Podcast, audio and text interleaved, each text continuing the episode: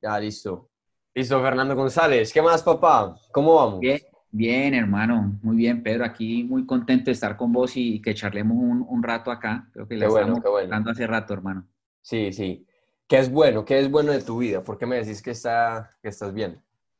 Pues hermano, te cuento porque es que eh, mucha gente se, se, queja por COVID. Yo, yo reconozco que es una época muy, pero muy difícil, eso, eso es cierto.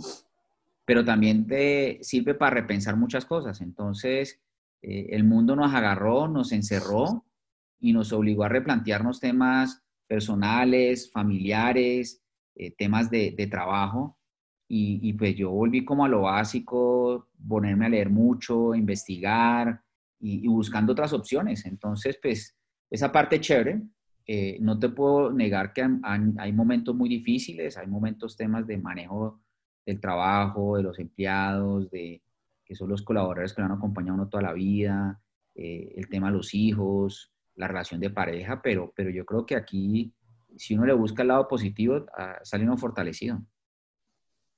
Yo te invité al podcast porque es que vos sos un man muy curioso, pues porque vos hiciste algo que me pareció eso, muy curioso. Em, y es que cuando, cuando salió este video de los especiales, pues uno de los videos que yo vi dice que eso como que llegó a todas partes del mundo, aparentemente también te llega a vos. Yo no sé vos cómo hiciste, pero empezaste a triangular con personas, con, con, el amigo y un amigo y un amigo, a ver si, si lograbas conseguir mi número, hasta que efectivamente llegaste donde a mí. Y después hiciste algo que me pareció brutal, me pareció muy bacano, y es que vos me, me escribiste y me dijiste, Pedro, quiero hablar con vos. Y yo pensaba como, ah, bueno, quiere, quiere hablar conmigo, de pronto va a ser como, como la mayoría de los que hicieron ese, ese, como esa semana que querían llamarme a, pero mira, queremos trabajar con vos, pero mira, eh, tal cosa. O sea, como que querían hacerme propuestas y así vos, no. Vos simplemente, vos literalmente solo querías hablar. Y efectivamente así fue como nos conocimos. Vos me llamaste únicamente para hablar y tuvimos una conversación muy interesante porque vos planteaste unas preguntas eh, que, que, me pudieron a pensar que yo quedé como, eh, yo no sé responder eso, la verdad. Entonces, entonces, ¿por qué? O sea, ¿por qué, vos por qué me llamaste ese día y por qué me hiciste esas preguntas? ¿Para qué? Pues, ¿cuál era el objetivo con eso? Pues mira, hay varias, varias cosas. Vamos a juntar. Yo, yo soy una persona muy inquieta. Sí. Eh, y a mí me gusta como, como, unir puntos. Eso es una teoría muy de, de Steve Jobs que hablaba de, de, unir puntos o puntos de conexión. Entonces, la, primera que yo uní fue, fue mis hijos. Yo tengo una niña de 17 años eh, y tengo un niño, de 9. Eh, y, ahí hay el tema este de migrante digital. Y, pensé en vos porque vos sos un tipo joven. Marica, yo tengo 52 años eh, y estoy lejos de ser un migrante digital. Yo soy de la, de la época de la guayaba, hermano. Entonces, me pareció chévere, me pareció muy bacano porque eh, es cuestionar, uno está viendo lo que está pasando en el mundo, lo que está pasando en España, en Europa, en Estados Unidos, todo este tema de que la gente está saliendo a, cuestionar mucho eh, y, y, cuestionan mucho el sistema en general. Y yo creo que el sistema hay que cuestionarlo, pero no hay que salir a hacer vandalismo. Eh, yo creo que hay formas positivas de, de, cuestionar y vos, lo, vos cuestionaste positivamente. yo soy de los que creo que, que que los gobiernos tienen que ayudar, pero no nos tienen que regalar. Y entonces, y uno tiene que crearse su propio futuro y, y, uno ve gente que, que, que, le ha tocado duro en la vida y ha salido y lo ha hecho muy bien. Entonces, ese es un primer cuestionamiento que, que me pareció bacano ver en tu, en tu, en tu video. Eh, lo otro eh, que, que, me pareció importante y dijiste cómo llegué a vos es que yo soy de los que creo, y viene unido al primer punto, es una teoría que se llama los seis grados de separación, que hoy se habla que ya no son seis, sino que son cuatro. Y es que uno toca seis puertas y uno llega donde quiera. Entonces, si yo quisiera llegar al presidente de Francia, uno toca seis puertas y más del 80% de la gente podría llegar al, al presidente de Francia. Y eso ya está documentado y el que lo quiera buscar lo puede encontrar en Internet. Y dicen que gracias a Facebook esto pasó de 6 grados a 4. Y es todas esas conexiones que uno tiene armadas sin darse cuenta. Entonces, Así llegué a vos, eh, por, para tratar de preguntar, oiga, ¿quién conoce este man, tan, tan, tan? Y, llegué a vos y llegué facilísimo. Entonces se reconfirma que la teoría, la teoría funciona. Eh, y por último, pues hermano, yo, yo, yo soy de los que creo que si yo también no me estoy transformando constantemente, me quedo, me quedo obsoleto. Entonces, sí me di cuenta de eso, porque yo utilizaba WhatsApp y tenía un Twitter armado, pero todas estas redes adicionales yo las uso muy poco. De hecho, yo tengo mi Facebook hace años y lo uso muy poco. Y me di cuenta que estoy obsoleto, entonces necesito ponerme al día y, y, en eso estoy, hermano. Entonces ya abrí mi cuenta de, de Instagram y ya tengo cerca de 200 seguidores en, en, tres semanas y ahí voy. Entonces me parece bacano. Entonces digamos que eso fue lo que me motivó como, como a buscarte, hermano. Porque es que acá precisamente en tu cuenta de Instagram yo veo, dice que vos sos un emprendedor serial. ¿Cómo así? ¿Qué significa? Mira, eh, yo hace muchos años hice un ejercicio de, tratar de entender quién es Fernando González. Eh, y lo hice de muchas formas, o sea, desde el más básico hasta el más sofisticado. El más básico fue preguntarle a, a mis amigos, a mi familia, a, a mi pareja, a mis hijos, quién es Fernando González. Entonces ahí me salieron cuáles son mis fortalezas. Eso es, eso es uno. Después hice unas mucho más sofisticadas, pero al final yo identifiqué quién es Fernando González. Pero por el otro lado, yo hice vida corporativa muchos años, ya trabajé en multinacionales 20 años. Eh, y cada vez que escalaba yo quería llegar a un puesto y cuando llegué al puesto más alto, me dijeron, Fer, este es tu puesto, yo dije, esto no es lo que yo quiero. Yo quiero ser independiente. Y sí. hace 20 años decidí montar empresa eh, y solo el 3% de la población del mundo es independiente, el 97% son empleados autoempleados. Eso no es ni bueno ni malo, pero eso venía como en la vena, venía el tema familiar, toda mi familia es paisa, eh, tengo incluso herencia sefardí, judía, eh, de Antioquia, y, y, y, tenemos el emprendimiento metido en, la, en las venas. Y desde hace 20 años, pues he montado varios negocios, entonces yo hoy estoy metido en varios negocios.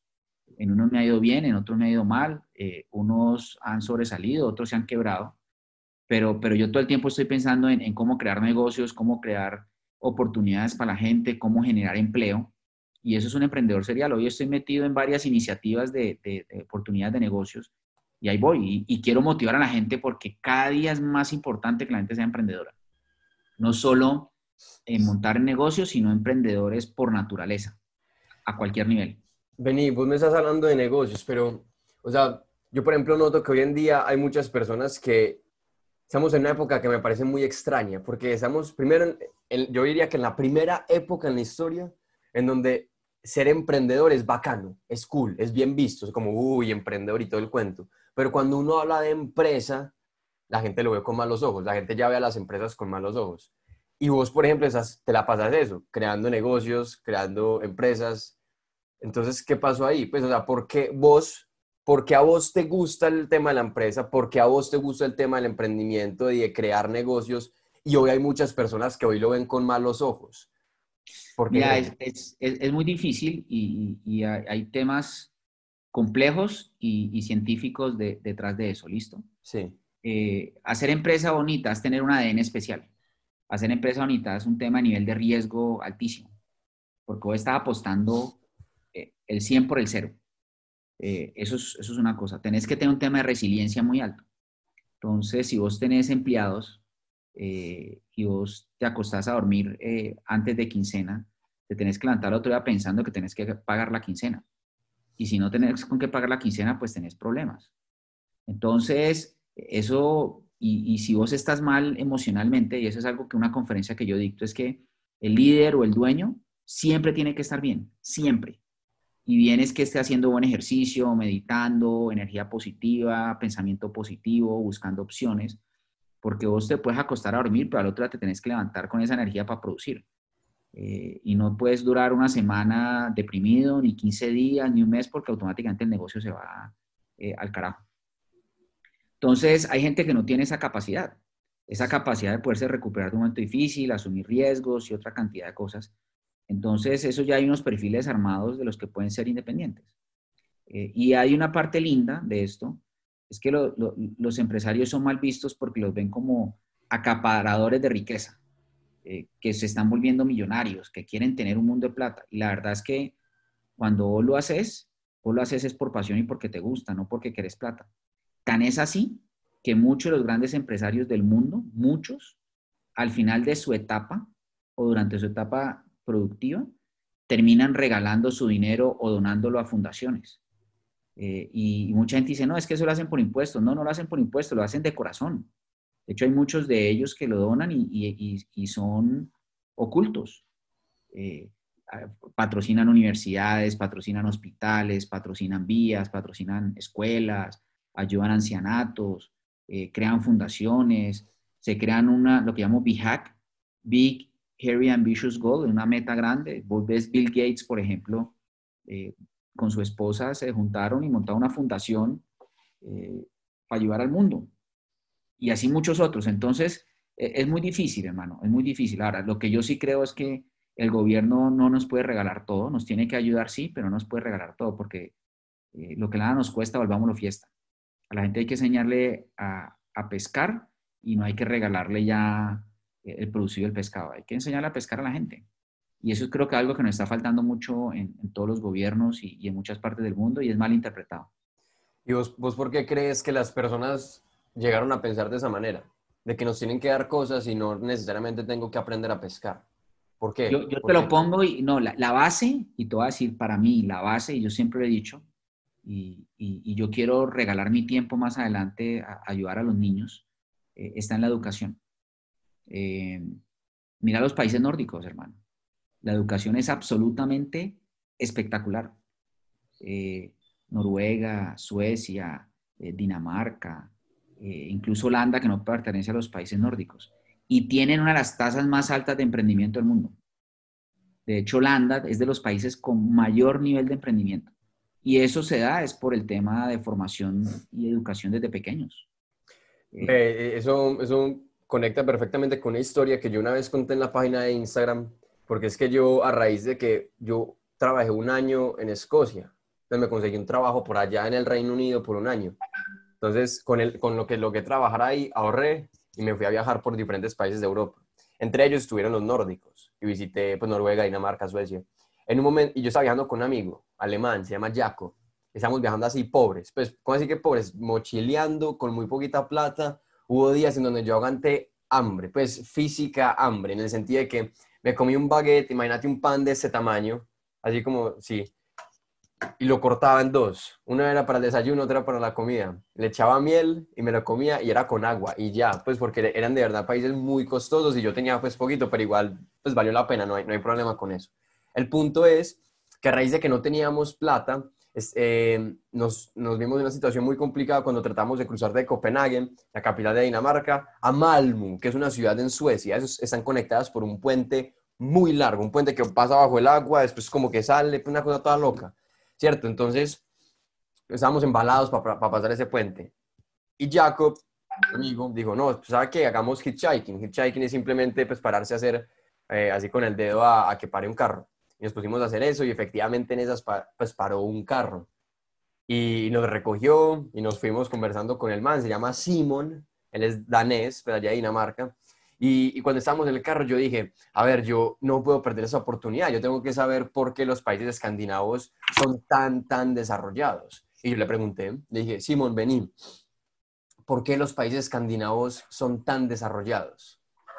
Y, y él se quedó, ahí está ladrando mi perro, y se quedó como en silencio y después dijo, pero mira hermano, en Dinamarca no tenemos nada en Dinamarca no tenemos madera para talar, no tenemos carbón para explotar, no tenemos el petróleo de Noruega, no tenemos eh, tierras para cultivar, no tenemos tierra para el ganado, la mano de obra es muy pequeña porque somos muy poquitos daneses y además nuestro país está físicamente dividido en dos partes. En Dinamarca no tenemos nada. Lo único que tenemos son buenas ideas y por eso nos gusta educarnos y montar empresa. A mí esa respuesta me pareció hermosa, me pareció espectacular. Después yo me ponía a analizar cuáles eran los índices, los índices, por ejemplo, universitarios en, Dinamarca, en Suecia. Yo, por ejemplo, notaba que en Suecia particularmente, que fue el país donde llegamos, en Suecia es algo así como el 30% de la población, el que, o en Dinamarca, como el 30% de la población la que tiene un título universitario. Pero aún así son personas muy estudiadas, gente muy capacitada. Y yo después cuando conversaba con las personas y veía la forma de actuar y, y notaba es que son personas que no se limitan a esperar que sea, por ejemplo, el profesor el que me eduque o que sea eh, el, gobierno el que me dé la educación, sino que, listo, a ver, si, si yo de pronto tengo o no tengo educación, sea pública o privada, lo que sea, yo por mi cuenta voy a abrir libros, por mi cuenta voy a llenar mi información, por mi cuenta voy a buscar cosas. Y hacían mucho eso. Y después todo eso que ellos, ellos mismos buscaban sin esperar a alguien más, iban y lo volvían en una empresa. Porque entonces yo cuando estaba caminando por Suecia, por Estocolmo, cuando ya llegamos a la capital de, de Suecia, esa capital es, parce, yo, yo decía, uff, este, este, es mi lugar, porque es que todo, todo es emprendimiento, todo es empresa, empresa, empresa, empresa, empresa, innovación, creación, todo, por todas partes. Y cada 10 metros yo encontraba un café y en, el, en la esquina del café había un grupo de amigos de, de pelados de 20 años, incluso más jóvenes, e, entre ellos como, ¿qué hubo? A ver, ¿cómo fue? ¿Qué nos inventamos? ¿Qué creamos? ¿Qué producimos? ¿Qué, qué vendemos? ¿Con quién nos asociamos? Pero para allá, o sea, gente que estaba ahí todo el tiempo como moviéndose, creando cosas. Y, y no lo veía eso en todas las edades, lo veía en todas partes de Estocolmo. Entonces, e, era una ciudad que tenía esa vibra que vos me decís, gente educada que le gusta emprender y montar empresa. Y ahí estaba lo enseñan desde pequeñito. Eh, entonces, el tema de educación es, es re clave. El otro tema ahí que, que, suena muy, muy sofisticado, pero desde muy pequeños les enseñan el método científico. Y, les enseñan a, investigar desde pequeñitos y les enseñan el tema de curiosidad y les enseñan todo el tema de manualidades y les enseñan de que con sus manos tienen que crear. Eh, de hecho, la, la, educación allá es muy, muy sensorial. Eh, mucho, de hecho, fue una educación muy italiana, que es la educación Montessori, que todo lo enseña a través de formas y colores y interactuar con cosas. Entonces, esa parte es, es, es re clave. Un buen ejemplo de eso, y que nos podemos ir a otra parte del mundo, es Corea. Corea hace 30 o 40 años era un país que estaba en default, estaba que desaparecía. Sí, señor. Y, y, lamentablemente el gobierno le tocó meterse, bien, lo hicieron, y vos ves el tema Corea del Sur y Corea del Norte la diferencia absurda. ¿En qué país invirtieron en, educación y en qué país no invirtieron en educación? ¿En qué país se volvió de izquierda y qué país se volvió de derecha? Y qué pena meterme en política, pero el que se metió en el tema de derecha, entre comillas, porque no es de derecha, eh, empezó a educar. Eh, y yo, yo personalmente, yo, yo, yo me considero, ni un lado, no me, yo me considero socialdemócrata. Es todos esos países nórdicos, Germán y es pensar mucho en la gente, cómo la educamos, cómo lo sacamos adelante, cómo lo sacamos juntos. Y yo creo que hay una, ese es el gran problema que tiene países en, como Colombia y países de Latinoamérica. Si nosotros logramos mejorar la educación de este país, eh, la vamos a sacar del estadio. Y si le enseñamos el método científico donde la gente va a ser curiosa y va a investigar, eh, está ahí. Y hay algo que hablamos la vez pasada contigo que, que creo que eso me lo, me lo dijiste varias veces que te sorprendió. Y es que yo te decía que hay un estudio donde entre el 70 y el 80% de las personas no se conocen, no saben quiénes son, no saben para qué vienen al mundo, no saben para qué son buenos, no saben para qué son malos, no saben cuáles son fortalezas y debilidades. Y de esa gente que se conoce el 80% del mundo, no conoce sus fortalezas. Entonces, primero no se conocen y segundo no conocen sus fortalezas para ponerla al servicio de quién.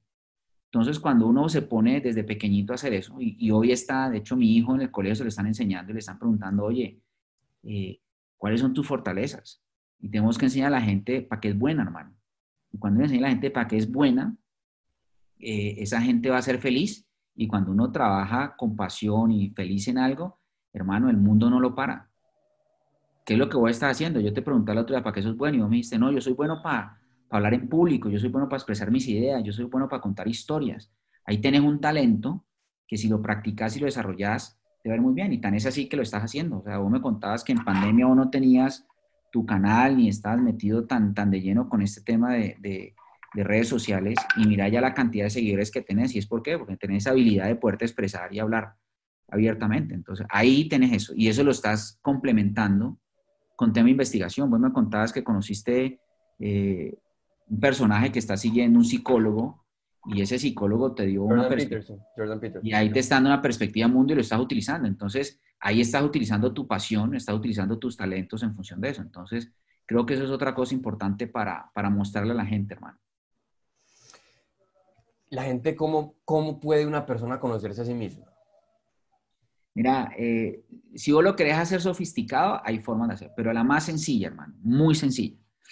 Eh, uno lo tiene innato, eso viene metido en el ADN de uno y uno no lo sabe, eh, y uno lo empieza a aplicar en el día a día, pero la mejor forma es, es buscar espejos. Entonces, eh, el primer ejercicio que yo hice, el primero que yo hice. Vení, espérate, qué pena que yo te interrumpa. Yo creo que te planteé la pregunta mal.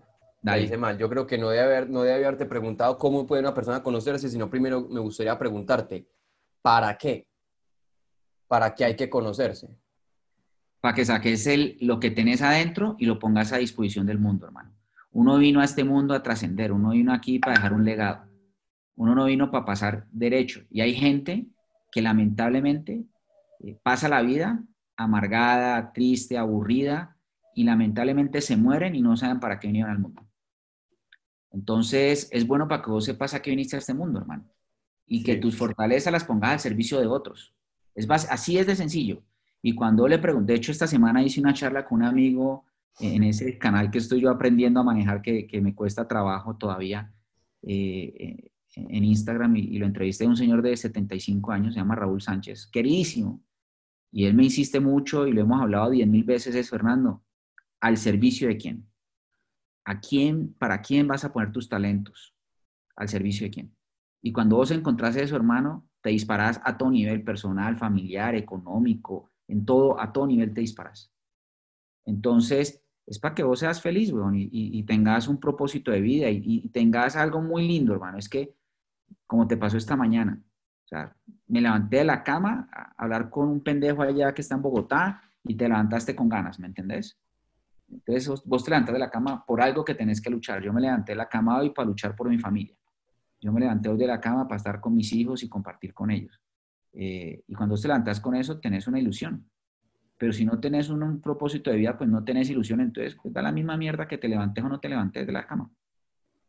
Eso es básicamente. Entonces, volviendo a tu pregunta anterior, o, como lo había refraseado, eh, yo hice un ejercicio muy, muy, muy básico eh, y fue hacer un mail, mandárselo a 20 personas. Amigos, familiares, y en familia metí a mi mamá, a mis hermanos, metí a mi esposa, incluso es hasta raro y alguien me dijo, pues estás loco. Y se lo dije a mi esposa y me miró con los ojos pues, como mirándome como extraña, extraña.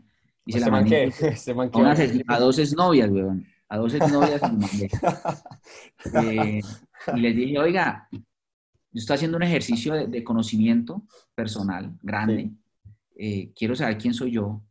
Por favor, en unas palabras muy cortas, no, me no te pongas en temas sofisticados ni grandes, sino lo primero que se te venga a la cabeza. ¿Y las exnovias, las exnovias que dijeron? ¿Cómo no Fortalezas y debilidades. No, dijeron lo mismo, hermano. Dijeron exactamente lo mismo. Ah, bueno, ¿Para bueno. Qué soy bueno, ¿Para qué soy bueno? Y ¿Para qué soy malo? ¿Para debilidad? Y, y recogí esa información. Eh, con gran sorpresa, todos me contestaron todos. Eh, y yo lo que hice fue coger esa información y, volverla a un clúster y juntarla. Mm. Puse todas las fortalezas juntas y puse todas las debilidades juntas. Perfecto. Entonces tengo la primera que es lo que llamo pensamiento divergente, que son ideas sueltas de, de 20 personas. Después la metí en algo que se llama pensamiento emergente, que fue juntarlo por fortalezas y, y debilidades. Y después pasé entonces divergente, emergente a convergente y lo puse en convergente y empecé como a agrupar por clusters y empecé a encontrar cosas como palabras similares. Fernando es creativo, Fernando es innovador, Fernando es futurista, Fernando tan, y todas se las metí en una partecita ahí. Otros decían, Fernando le gusta la teoría, Fernando le gustan los libros, Fernando le gusta la información, tan, entonces metí uno como coleccionador de información. Mm. Eh, y así empecé. Otros me dijeron, no, Fernando, vos sos empático, a vos te gusta charlar con la gente, vos sos centrador, vos socializas bien. Entonces puse uno que se llama empatía. Y armé cinco clusters y ahí identifiqué quién soy yo, pero, pero, pero no hubo ninguno de los 20 que dijeron una cosa extrañísima, ¿no? Todos dijeron lo mismo. Y es una forma fácil de hacerla. Ahora, eso es una cosa hacerlo, otra cosa es después entender cómo lo aplicas, que eso es otro paseo diferente. Pero así las encontré y la verdad me fue, me fue re bien y desde ahí, pues lo que empecé a hacer fue como verlo un poquito más sofisticado, más sofisticado, hasta encontrar herramientas, una que se llama Strength Finders de Gallup, y esa sí te entrega ya un perfil mucho más sofisticado. Han, han entrevistado 20 millones de personas, te entregan toda una plataforma, te entregan planes de acción, pero pues, y ese tenés que pagar como 49 dólares o 50 dólares por eso, y te la entregan ya masticado. Pero el ejercicio de las dos formas está bien hecho importante es que, que, te tomes el tiempo para hacerlo y hay muchas herramientas más. Hay una cosa que se llama la rueda de la vida, hay otra que se llama mm, la línea de la vida, eh, y la otra, si querés, te vas donde un psicólogo, hermano, donde una persona, un mentor que te ayuda a sacarlo y también lo puedes sacar por ahí, pero hay muchas formas. Lo importante es que la gente tome el tiempo y lo haga, hermano. Yo, yo, pues obviamente la otra vez que hablé, hablé con vos, Y ahora, pues, que estamos hablando, yo veo que vos sos un man muy metido en ese tema, en el tema de talentos, en el tema de capacidades, en el tema de cómo conocerse a uno mismo, pues a vos te gusta mucho ese, tema. Eh, la otra vez vos hiciste algo muy bacano, no sé si de pronto lo puedes hacer hoy también, es que vos tenías como algunas preguntas, algunos daticos raros, exóticos, y me, y me los empezaste como a mostrar. Y yo me quedaba como, wow, pues como no sé exactamente qué decir, no sé si de pronto hoy también tengas alguna de esas cosas como para que me volvás a corchar. Pues no, no, no corchar, pero te voy a llevar a un punto como que volver a la historia una y, volver al, al, hoy para que mires, y, y es algo que se viene trabajando mucho. A ver, mostra, mostra. Eh, Aristóteles, por ejemplo, y ya estamos volviendo a ver por ahí a la filosofía, sí. decía, allí donde se cruzan tus talentos y las necesidades del mundo está tu vocación. Ah, sí, señor. Sí, yo me acuerdo que me dices esa última, esa, la última vez. Ah, repetímela, repetímela. Allí donde se cruzan tus talentos y las necesidades del mundo está tu vocación. Sí, sí, yo soy parcialmente de acuerdo, porque creo que obviamente cuando uno tiene un talento y las personas tienen una necesidad, eh, ahí es donde vos puedes, tenés una oportunidad para beneficiarte personalmente, digamos, en el aspecto económico y obviamente puedes prestar un servicio. Pero no diría necesariamente que es una vocación, porque es que yo puedo ser bueno en algo y que no me guste. Entonces yo no me voy a dedicar a algo que no me gusta. Porque entonces ahí vamos a tener un montón de personas que van a ser infelices, que puede que estén ayudando personas, puede que estén generando ingresos o mejorando su nivel de vida, pero son infelices. Y, y si uno ya es infeliz, pues qué pereza, se vuelve una máquina ahí pues simplemente produciendo y ya no disfruta nada. Bueno, pero, pero entonces ahí viene otra, otra diferente para complementarla y nos venimos ya a una época mucho más actualizada. Hay un, hay un académico eh, canadiense que se llama Larry Smith. El tipo dicta conferencias en TED y, y, complementa lo que tú estás diciendo. Entonces él dice, la dice de otra forma, dice, la pasión será la que te permitirá plasmar la expresión más elevada de tus talentos. Entonces, no es solo lo que necesita el mundo, sino que a vos te apasione. Por ejemplo, me dijiste el otro día, yo te dije, oye, lo que tenés puesto en tu Instagram me parece muy bacano, tenés una buena diagramación. Y vos me dices, sí, pues a mí siempre me dijeron en el colegio que yo dibujaba bien. Entonces, tenés un talento que es el de, el de dibujar. Eh, posiblemente no es tu pasión, pero si vos lo desarrollaste, sirve para complementar las otras cosas. Te encanta expresarte y te encanta hablar. Mm. Y si te das cuenta, parte de tu éxito en este momentico no es solo que, que este man de Pedro habla muy bacano y se expresa muy bien, investiga, ¿no? sino que adicionalmente lo complementó con un diseño gráfico bacano en su plataforma y esas dos cosas te hacen aún mejor. Entonces ya no es solo que tengas el talento, sino que te apasione.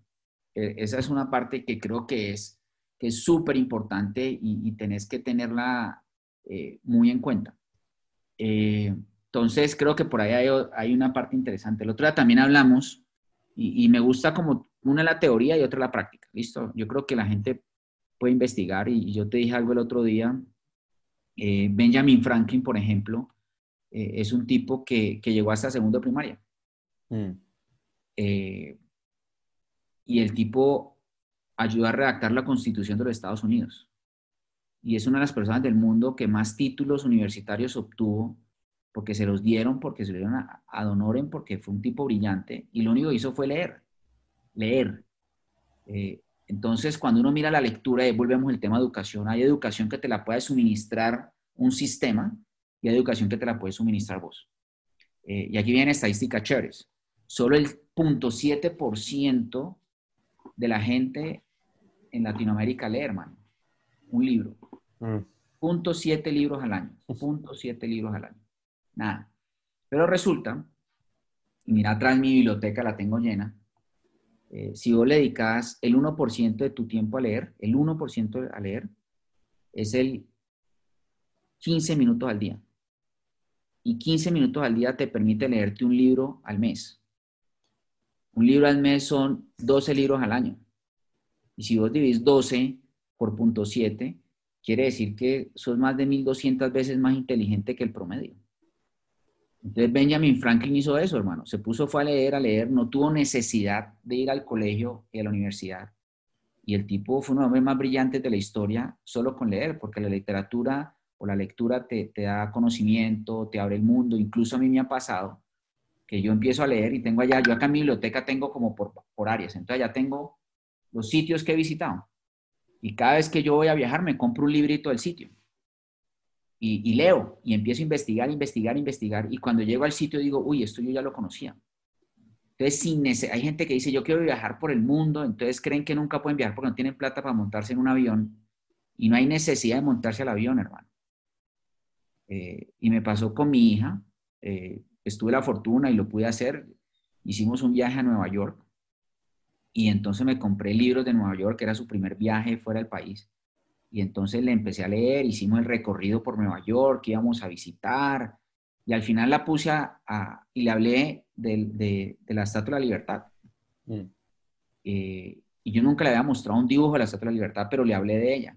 Le dije, mira, la Estatua de la Libertad sí, está en Staten Island, está afuera de Manhattan, es una mujer que está con la mano alzada, tiene una corona. O sea, le hablé perfecto, es de este color.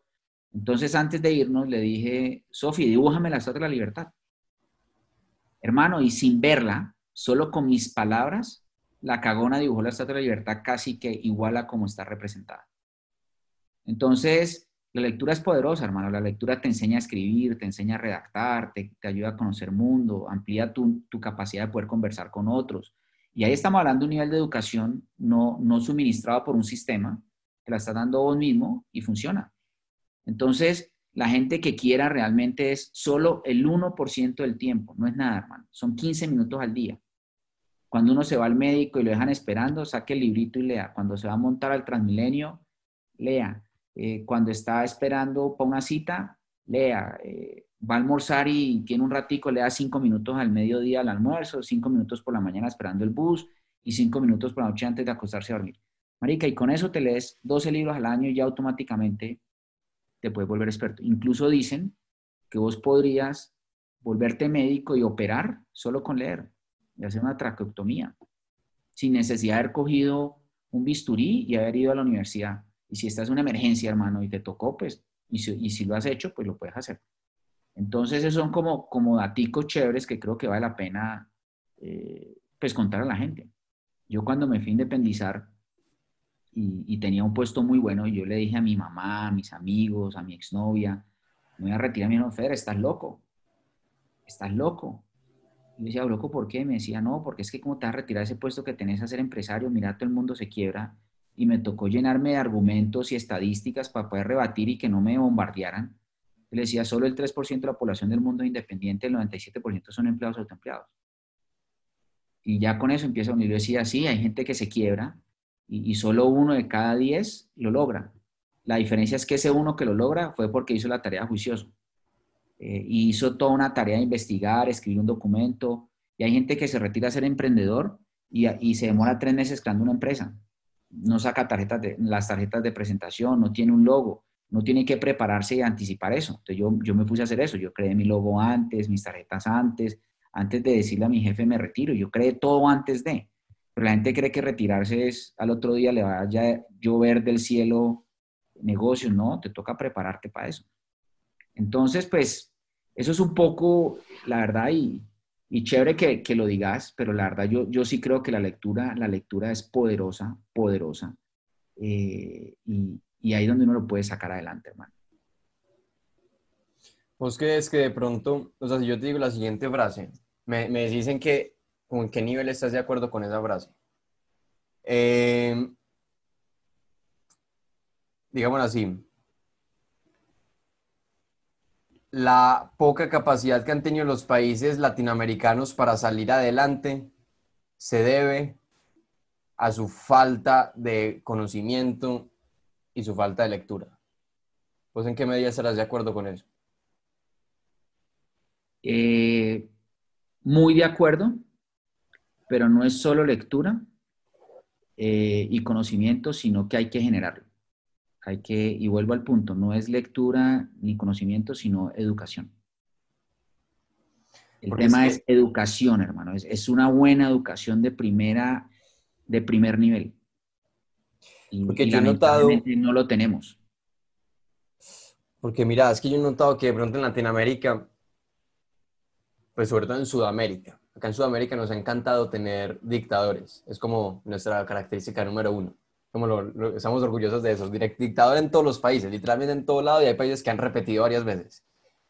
nos ha gustado dejar nuestra vida en manos de unos pocos y nos gusta alabar a una, una sola persona. En el caso de Argentina uno ve que, por ejemplo, tienen un gobierno que no funciona, votan distinto y después votan por el gobierno que no les funcionó y se han dedicado a estar en esas y el país está en declive. Entonces, de alguna forma uno dice, parce, ¿qué está pasando acá? O sea, por eso te preguntaba lo de la lectura. Pareciera como que las personas nunca han, han, abierto un libro que, en donde vean, a ver, este tipo de políticas fracasaron, pero seguimos votando por ellas, seguimos, eh, seguimos apoyándolas. O sea, en, en, en, Latinoamérica no ha funcionado, eh, por ejemplo, ahí tenemos el ejemplo de Venezuela, no ha funcionado ese tema del socialismo, pero hay gente que todavía le gusta, por ejemplo. Entonces, por eso te lo, te lo preguntaba. Como... No, hay un punto interesante y, y vuelve el tema de educación. Y toda, toda, una estadística que a mí me, me, sorprendió. No tengo los números exactos, entonces lo que te diga no, van a, no los puedes poner como, como un hecho concreto, pero sí te da una proporción. Mm, ahorita están de moda eh, eh, en el mundo todo este modelo ahorita de, de, de medir el nivel de educación. Mm. Eh, y dentro de ese nivel de educación, pues tenemos el ICFES y tenemos esta nueva plataforma que hay para poder los países desarrollados medirse. Y una de las variables que miden es comprensión de lectura. Mm. Entonces, yo estaba en el colegio, en un colegio el otro día, estaban haciendo una presentación la rectora y mostró el nivel de comprensión de lectura eh, en un estrato 6 eh, y el nivel de comprensión de lectura era por encima del 90%. Y a medida que iba bajando los estratos sociales, que lamentablemente no me gusta esa comparación porque no haría ser por estratos sociales, pero pues lamentablemente así es como lo mide el DANE, de clases socioeconómicas. Pero cuando baja 5, entonces el nivel baja del 90%. Y cuando baja 4, entonces el nivel ya está rozando el 70%. Y cuando ya llega obviamente al nivel 2 y 1, pues queda por allá por el 30%. Y cuando no hay comprensión de lectura, pues no hay análisis. Cuando no hay comprensión de lectura, no hay capacidad de raciocinio. Cuando no hay comprensión de lectura, no hay capacidad de analítica. Eh, y cuando entonces eh, la gente tiene que empezar a interactuar con personas de comprensión de lectura, eh, viene un tema que le puedes decir una sola vez algo y, ya lo, lo, corona y lo entiende. Pero a medida que baja el nivel de comprensión de lectura y, el nivel socioeconómico, eh, tenés que repetirle dos veces, tres veces y cuatro veces, porque no está en capacidad de poder absorber la información y eso lo da la comprensión de lectura. Entonces, si, si desde la, parte educativa se empieza de que a los niños hay que enseñarles a leer y coger el hábito de que ojalá antes de dormir se lean un rato, eh, su nivel de comprensión de lectura aumenta y su capacidad de poderse desempeñar es mucho más alto. Por eso en Europa, por ejemplo, vos vas y tenemos unos niveles mucho más altos eh, y no necesitas ni siquiera ir a la universidad. Lo que vos diste ahorita de, de, Suecia, solo el 30% son graduados universitarios, pero el gran porcentaje en Suecia o en Holanda o en Alemania son tecnólogos. Y, y, y necesitamos crear una base de tecnólogos muy fuerte. De hecho, yo soy un fan número uno del SENA en Colombia. El SENA está haciendo una labor gigante. Lo que pasa es que no tiene capacidad suficiente para absorber más gente. Pero ojalá pudiéramos formar más tecnólogos para tener eso que tú decías ahorita, el 70% de Suecia o el 70% en Alemania de tecnólogos. Pero tenés que enseñarles a leer. Y enseñar a leer es que es la forma de uno poderse mantener actualizado porque, porque la información va evolucionando con el tiempo. Entonces, lo que era vigente hace 50 años ya no es vigente hoy y te tenés que actualizar. Y ya te graduaste, entonces hay gente que se graduó de la universidad y nunca más volvió a estudiar o se graba de tecnólogo y nunca vuelve. Entonces, sí tenés que enseñarle también, y ahí viene el método científico, a que vos te tenés que cuestionar permanentemente y volver a crear una nueva hipótesis y volver a, a renovar otra vez y volver a adquirir otra vez conocimiento. Y toda la vida tenés que adquirir conocimiento. Entonces, pues, vuelvo al punto, es, no es solo conocimiento, es, es educación para que puedas crear conocimiento me está marcando acá urgente, déjame un segundito y ya miro un segundo. Qué pena interrumpo. ¿Aló? De una, de uno. Bueno, listo. Muchas gracias. Bueno, perfecto. Chao. Es que ayer me, me accidenté. En el carro lo choqué y entonces está en el taller. Listo. ¿Qué, ¿Cómo te chocaste? No, hermano, venía, venía ahí por la séptima y, se me atravesó un carro y me salí de la vía y, lo, y, golpeé el carro por debajo, hermano. Entonces, pero bueno, eso, eso pasa. qué cagada. Qué cagado. no, Qué pena que te haya tenido que interrumpir. No, no importa, es igual yo corto el video y ahí, y ahí, y ahí pues quitamos esa parte. Eh, bueno, ya volviendo al tema, me pareció muy interesante algo, y es que ahora me dijiste que yo soy, yo soy socialdemócrata, ¿cierto? Por ejemplo, yo, yo no, pues yo soy un liberal clásico, entonces hay, hay más diferencias porque de pronto yo quiero un gobierno menos intervencionista, un gobierno más pequeño, pero pese a que estamos en desacuerdo en esa cosa, me, pues seguimos de acuerdo en muchas cosas. Pues, me gustó que mencionaste algo y es que, eh, que de alguna forma seguís defendiendo algo que yo defiendo mucho, es el tema de la responsabilidad personal, porque ahorita me estás pues me estabas hablando que precisamente son las personas las que abren el libro, que está allá en Europa, las personas que leen por su cuenta. Y eso me gustó mucho. Y, estoy, pues, no sé, estoy muy de acuerdo, estoy muy de acuerdo con eso. ¿Vos por qué, por qué le crees de pronto a eso? ¿Por qué le crees de pronto a la responsabilidad personal? O sea, porque incluso siendo un socialdemócrata que normalmente los socialdemócratas dicen, ah, que el gobierno sea el que nos dé educación, que el gobierno sea el que nos dé salud, que el gobierno haga esto y haga lo otro ¿por qué incluso teniendo esa línea ideológica o política seguís defendiendo que las personas también lo hagan por su cuenta? No, porque es que, ojo, uno, uno necesita un sistema que dé unas reglas básicas. Necesita un sistema eh, que cree políticas públicas. Pero también te dije que el sistema no te puede regalar todo. Eh, eh, y eso hace una diferencia grande. por ejemplo, si nosotros no pagáramos impuestos pues hermano, no tendríamos quien hiciera las vías y las carreteras y, ayudara con todo el tema de, los servicios básicos. Porque bonita, es alguien mucho más grande que, te cree esos, esos espacios. Eh, entonces necesitamos un, gobierno que permita crear esas políticas públicas. Eso, es una cosa. Eh, y si el gobierno es lo suficientemente robusto, pues que te dé otras cosas como temas salud o algunas cosas de educación y demás, eso está bien. Eh, pero que no te regale todo. Es que yo no quiero que me regalen. Yo, yo, yo, yo estoy dispuesto a producir. Yo quiero crear. Porque es que cuando la gente crea con sus propias manos, eh, lo siente propio.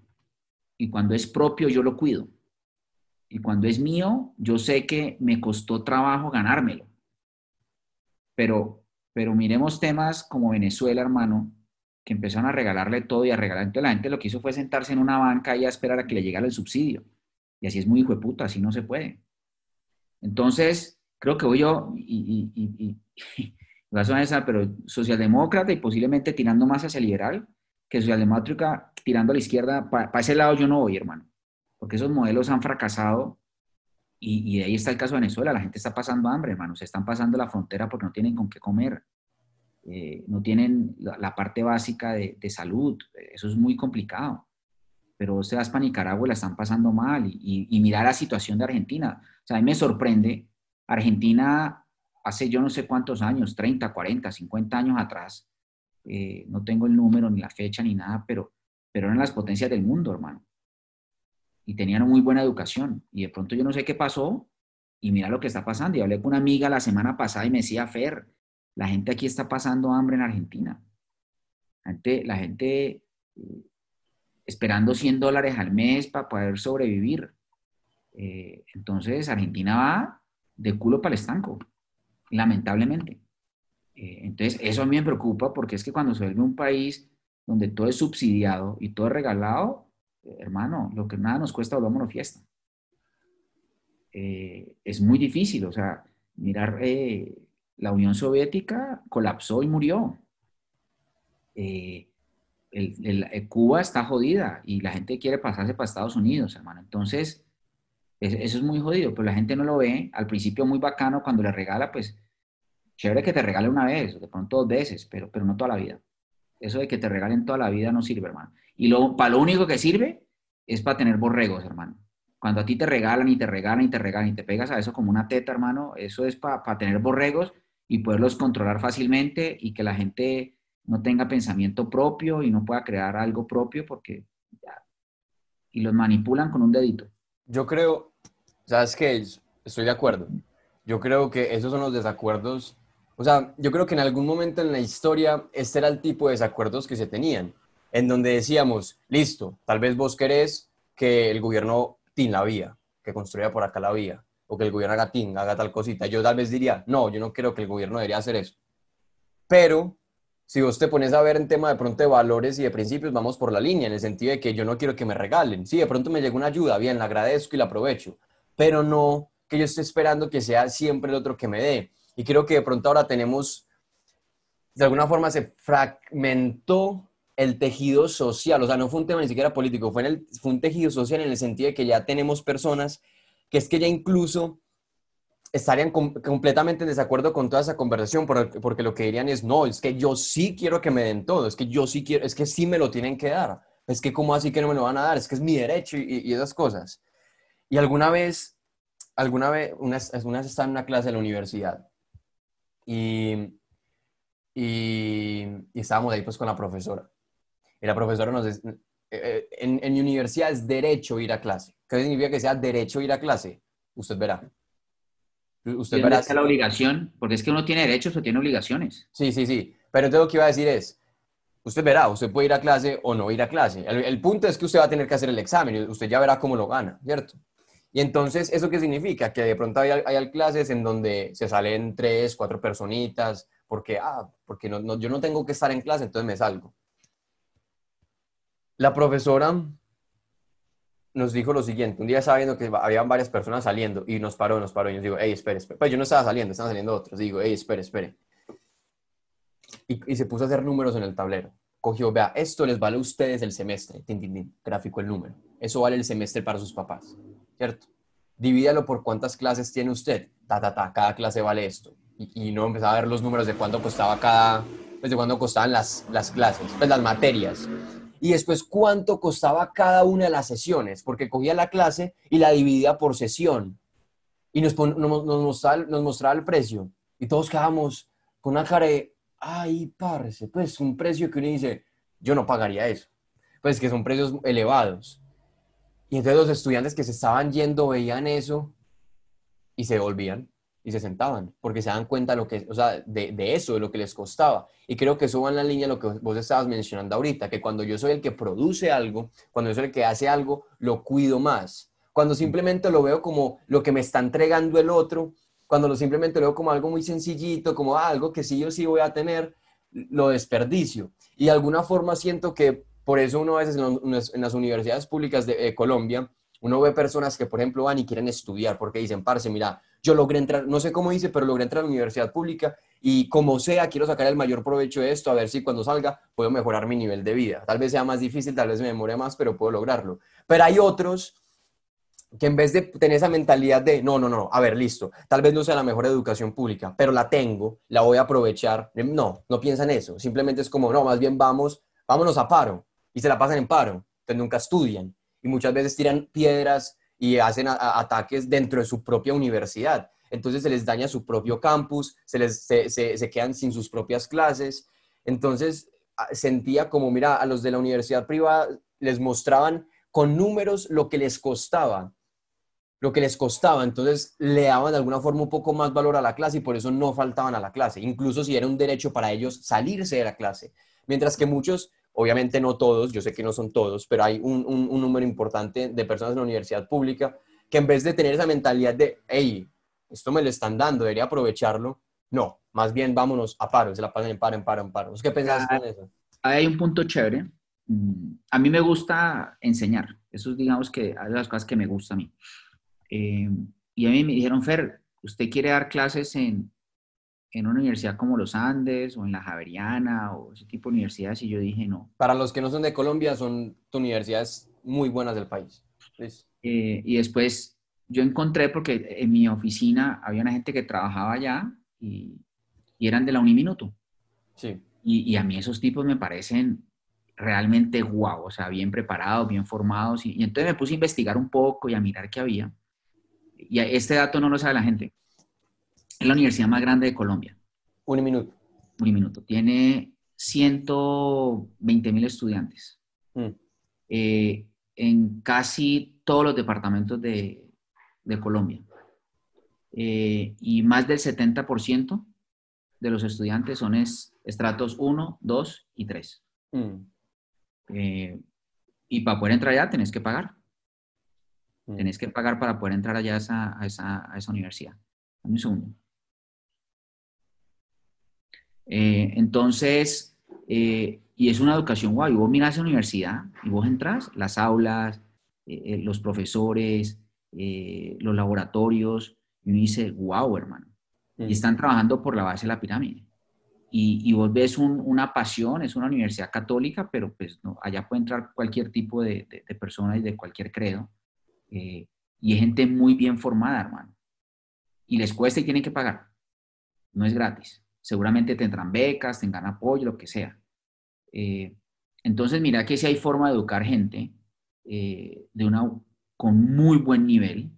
Eh, y yo tengo en mi oficina varios de un minuto. Yo dicto clases en un minuto y lo hago con un placer gigante porque uno ve el trabajo tan espectacular que están haciendo a nivel educativo. Entonces, yo lo que te voy a decir es que sí se puede, hermano. Sí hay forma de hacerlo. Y cada día crecen más y crecen más y crecen más. Y yo digo, están en casi todos los departamentos de Colombia. Listo, me dice que la Uniminuto es una universidad católica y vos das clase allá. ¿Vos crees que la educación religiosa es importante? Yo creo que tiene que haber principios y, yo en eso soy muy, muy abierto.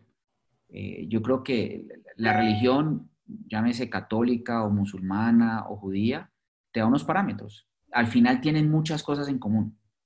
Eh, tienen un credo, tiene un tema de, un culto, tiene un tema incluso de reflexión, de meditación, y, en eso creo yo, yo creo que hay un ser superior. No comparto muchas cosas de, algunas religiones, pero yo, yo creo en un ser superior y, me va bien. Es parte de esa formación. Yo creo que porque naciste acá, te fuiste por ahí, está bien, pero es una formación, es, es enseñarte a tener hábitos, es enseñarte que tenés que rezar o, meditar, porque es lo mismo. Al final rezar y meditar es muy parecido que tengas que para hacer un paro en la semana y descansar, entonces el domingo te lo das para ti. Eh, los musulmanes creo que son los viernes. Eh, los judíos también se lo dan otro día. ¿Me entendés? Es, es, es, y eso te, enseña, sí, creo que sí, y te enseñan esos hábitos. Eh, entonces, si no tienen ninguna religión, importa, pero que crean en algo y, y son valores. Yo, yo, por ejemplo, particularmente, hay religiones que a mí no me gustan. Por ejemplo, la musulmana, no soy muy fanático de la religión. Pero, por ejemplo, el judaísmo, el cristianismo, en cualquiera de sus denominaciones, le encuentro puntos que me parecen muy interesantes y me gustan. Ayer estaba escuchando un señor que se llama Dennis Prager. Él es un autor, de, eh, pues un autor, está en medios radiales, ha, escrito libros, tiene una institución sin ánimo de lucro en Estados Unidos que habla de temas de política. Lo estaba escuchando y él decía un punto que me parecía muy interesante y es que es sano la idea de pensar que hay alguien superior a uno que te está juzgando. Es muy sano pensar eso porque entonces vos no te creces y no empiezas a actuar como si vos fueras el ser superior y, no empiezas a actuar, eh, digamos así, a completo libre albedrío. Que hay una diferencia entre tener libertad y libertinaje. También hablaba con una amiga argentina ayer, libertad, obviamente libertad es como tener esa posibilidad de hacer y moverte, pero libertinaje es cuando ya vos empezás a abusar de tu libertad, cuando ya efectivamente haces lo que se te da la gana hacer. Y entonces lo conectaba de pronto con lo, que decía Dennis Prager, después lo que decía mi amigo, lo veía y decía, lo que decía este Dennis es que eso, cuando, cuando yo tengo esa concepción de que de pronto hay alguien superior, alguien que está ahí juzgándome, alguien como que iba a ver, como que va a hacer, a ver, a ver, lo estoy viendo. Y, y de verdad creo en eso, yo me, yo me regulo. Entonces yo ejerzo mi libertad de una forma sana, y no simplemente hago lo que se me da la gana. O sea, por, e, incluso si no me están viendo, hago lo correcto incluso si no me ven y trato de seguir principios, una moral, unos valores, unas cosas que, que creo que son importantes. Eh, entonces, por eso yo no he tenido mucho problema de que, ah, que yo soy católico, o yo soy protestante, o que yo soy evangélico, o que yo soy de reformado. No he tenido la verdad problema con eso porque creo que todos si bien tienen sus, variables, tienen sus diferencias, apuntan al mismo punto y esa es la idea de pensar que yo soy importante y me están observando y tengo algo importante por hacer. Y creo que por ahí va, más o menos va la línea, es lo que me ha atrapado de pronto esas religiones. Tiene toda la razón. Pero mira que, y vos me dijiste algo que te gustaba que te dijera y es cositas. Por ejemplo, hay un libro de Prak Chopra que son las siete leyes espirituales del éxito. Y una de ellas y que creo que vos lo estás haciendo muy bien y, a mí yo también confío mucho en, la, la, ley del dar. Sí. Entonces él en, en, uno de sus capítulos dice, el universo opera por medio de un intercambio dinámico. Mm. Dar y recibir son aspectos diferentes del flujo de energía en el universo. Y si estamos dispuestos a dar a aquellos que buscamos, mantendremos la abundancia del universo circulando en nuestras vidas. Entonces vos decías un tema ahorita y volvemos a, lo anterior, es antes de yo esperar recibir del gobierno, yo tengo que darle al sistema. Eh, y después el mundo me devuelve a mí con otras cosas. Entonces, si yo, si yo entrego dinero, recibo salud, o recibo amigos, o recibo familia, otras cosas. Entonces, entre más uno dé, después recibe uno más. Entonces ahí donde yo digo es que uno no tiene por qué esperar que le den y le den y le den y que el sistema tiene que dar y que el gobierno me tiene que dar, sino yo tengo que darle. Y yo tengo que darle a mi gente, a mi entorno, a mis amigos, a, mi familia, a, los colaboradores. Y, el mundo después te compensa. Entonces, ahí vuelvo al punto. O sea, volvemos al mismo punto al principio, es que a la gente hay que enseñarle primero para que después pueda retribuir. Eh, y eso es lo que hacen estos, estos países nórdicos, porque la gente produce, generan impuestos, pagan y el gobierno les puede entregar. Pero, pero si yo no trabajo y no produzco, pues no pago impuestos, entonces el gobierno no me puede dar. Es que, es, que el gobierno no es infinito, ¿me entendés? El gobierno no, tiene la, maquinita para generar monedas. Yo al gobierno, si yo quiero que el gobierno me dé, yo le tengo que entregar al gobierno primero. Y lo primero que tengo que entregar son impuestos. Y no pretender que los únicos que tienen que entrar impuestos son las grandes empresas. Todo el mundo tiene que entrar impuestos y de hecho en los países nórdicos todo el mundo paga, todo el mundo paga impuestos. Entonces, pero si pretenden que los impuestos lo paguen unos poquitos y el resto no paguemos, pues se genera un desbalance muy absurdo. Y ahí da el tema de dar. Es una forma, si yo quiero que el gobierno me dé, yo tengo que darle. ¿Qué le doy? Impuestos, por ejemplo. ¿Y cómo genero impuestos? Trabajando. ¿Y cómo genero trabajo? Pues, pues pucha, me tengo que formar para generar un buen trabajo. Y, y, eso es un ciclo que se va dando y se va dando y se va dando. Pero si el, si el gobierno no recibe, es muy jodido. Ahora, tenemos otro problema en Latinoamérica, que eso es cierto, y es la corrupción. Entonces la corrupción es muy jodida y entonces se, se pierden todos esos dineros eh, que, que, mucha gente paga y se van para sitios que no corresponden. Mm. Pero eso es otra conversación mucho más larga y mucho más compleja. Ah, sí, eso... Nos podríamos quedar horas y creo que por ahí no era el, el foco de lo que estábamos charlando eh, vos y yo eh, acá. Pero hermano, creo que aquí tenemos mucho, mucho, mucho, volviendo al tema de los talentos de verdad, creo que eso hay que trabajarlo, el gobierno ojalá pudiera meterlo en el sistema y, ahí es donde yo te digo, eh, eso son eh, políticas públicas. Si en la política pública se compromete aún más con el tema educativo, en ese educativo te enseñan el método científico y te enseñan de que vos tienes unas fortalezas y unas debilidades y las pones al servicio de otros, nos va mejor. Nos va mucho mejor a todos, a todos, a todos. Ojalá, pero eso se demora. Corea se demoró más de 30 años, hermano, en lograr eso y mira dónde están hoy. Mm. listo. Yo creo, no, yo creo que ya estamos llegando a la hora, pues, como para que vayamos terminando. Entonces, no sé si de pronto querés decir alguna cosita final, alguna cosa. Pues, la verdad, eh, yo, yo te felicito. Eh, me, encanta lo que estás haciendo, me encanta que, que estés generando eh, mucha información para afuera. Eh, eh, a veces puede ser un poquito, para muchos puede ser controversial, yo creo que eso, eso es sano, porque uno debe poner cierto picante a las cosas para que la gente se cuestione. Mm. entonces yo te felicito por eso, porque estás haciendo un ejercicio chévere de cuestionar a, a, muchas personas. A mí me cuestionaste y por eso traté de buscarte. parte de lo que estás haciendo me está ayudando a mí para, para educarme, pero también para, para, ayudarle a mis hijos también y mostrarles de que hay caminos. De hecho, tu video se los mostré a ellos y me pareció súper bacano. Eh, te invito a que, a que sigas, hermano, que, persistas en eso, que pongas esos talentos, como dijiste, el tema de, de, expresión y vocación y todo lo que estás haciendo con estudiando derecho y otra cantidad de cosas y no tenés una habilidad, un talento especial para dibujar, capitalizarlo, no, de pronto no es tu vocación, pero sí lo puedes utilizar para potencializar las, los otros talentos que tenés. Eh, hermano, y siga adelante, yo lo, yo lo felicito, hermano, y, por otro lo va a seguir pisteando y lo va a seguir siguiendo porque creo que estás, estás contando una buena historia, hermano. Ah, gracias, Fer. Qué palabras tan bacanas. Mil gracias, de verdad. Eh, no, la verdad, yo la pasé muy bien hablando con vos. Vos sos un man muy inteligente, muy interesante, muy letreado, muy educado, muy decente. Eh, me gustó, me gustó. ¿Cómo podemos encontrarte en redes sociales? ¿Cómo podemos ver tu trabajo? Red social, alguna cosa, pues como dónde, podemos eh, ver. No, mira, en LinkedIn me buscan como Fernando González Velázquez. Sí. Eh, por el otro lado, eh, en, Instagram, Fer Rayabaja González B. Sí. Eh, y ahí me encuentran. Perfecto. Yo igual dejo eso en la descripción del video. no, gracias. Simplemente agradecerte. Eh, vos que sos otra vez invitado al podcast de pronto un poco más adelante para que volvamos a conversar tal vez de otros temas. Y hombre, mil gracias. Te deseo lo mejor. Suerte pues con todas tus empresas y todos tus emprendimientos. Muchas gracias, hermano. Lo felicito. Buen fin de semana y, y siga creciendo en sus redes, hermano, que necesitamos gente como vos. Gracias, papá. Todo bien. Chao.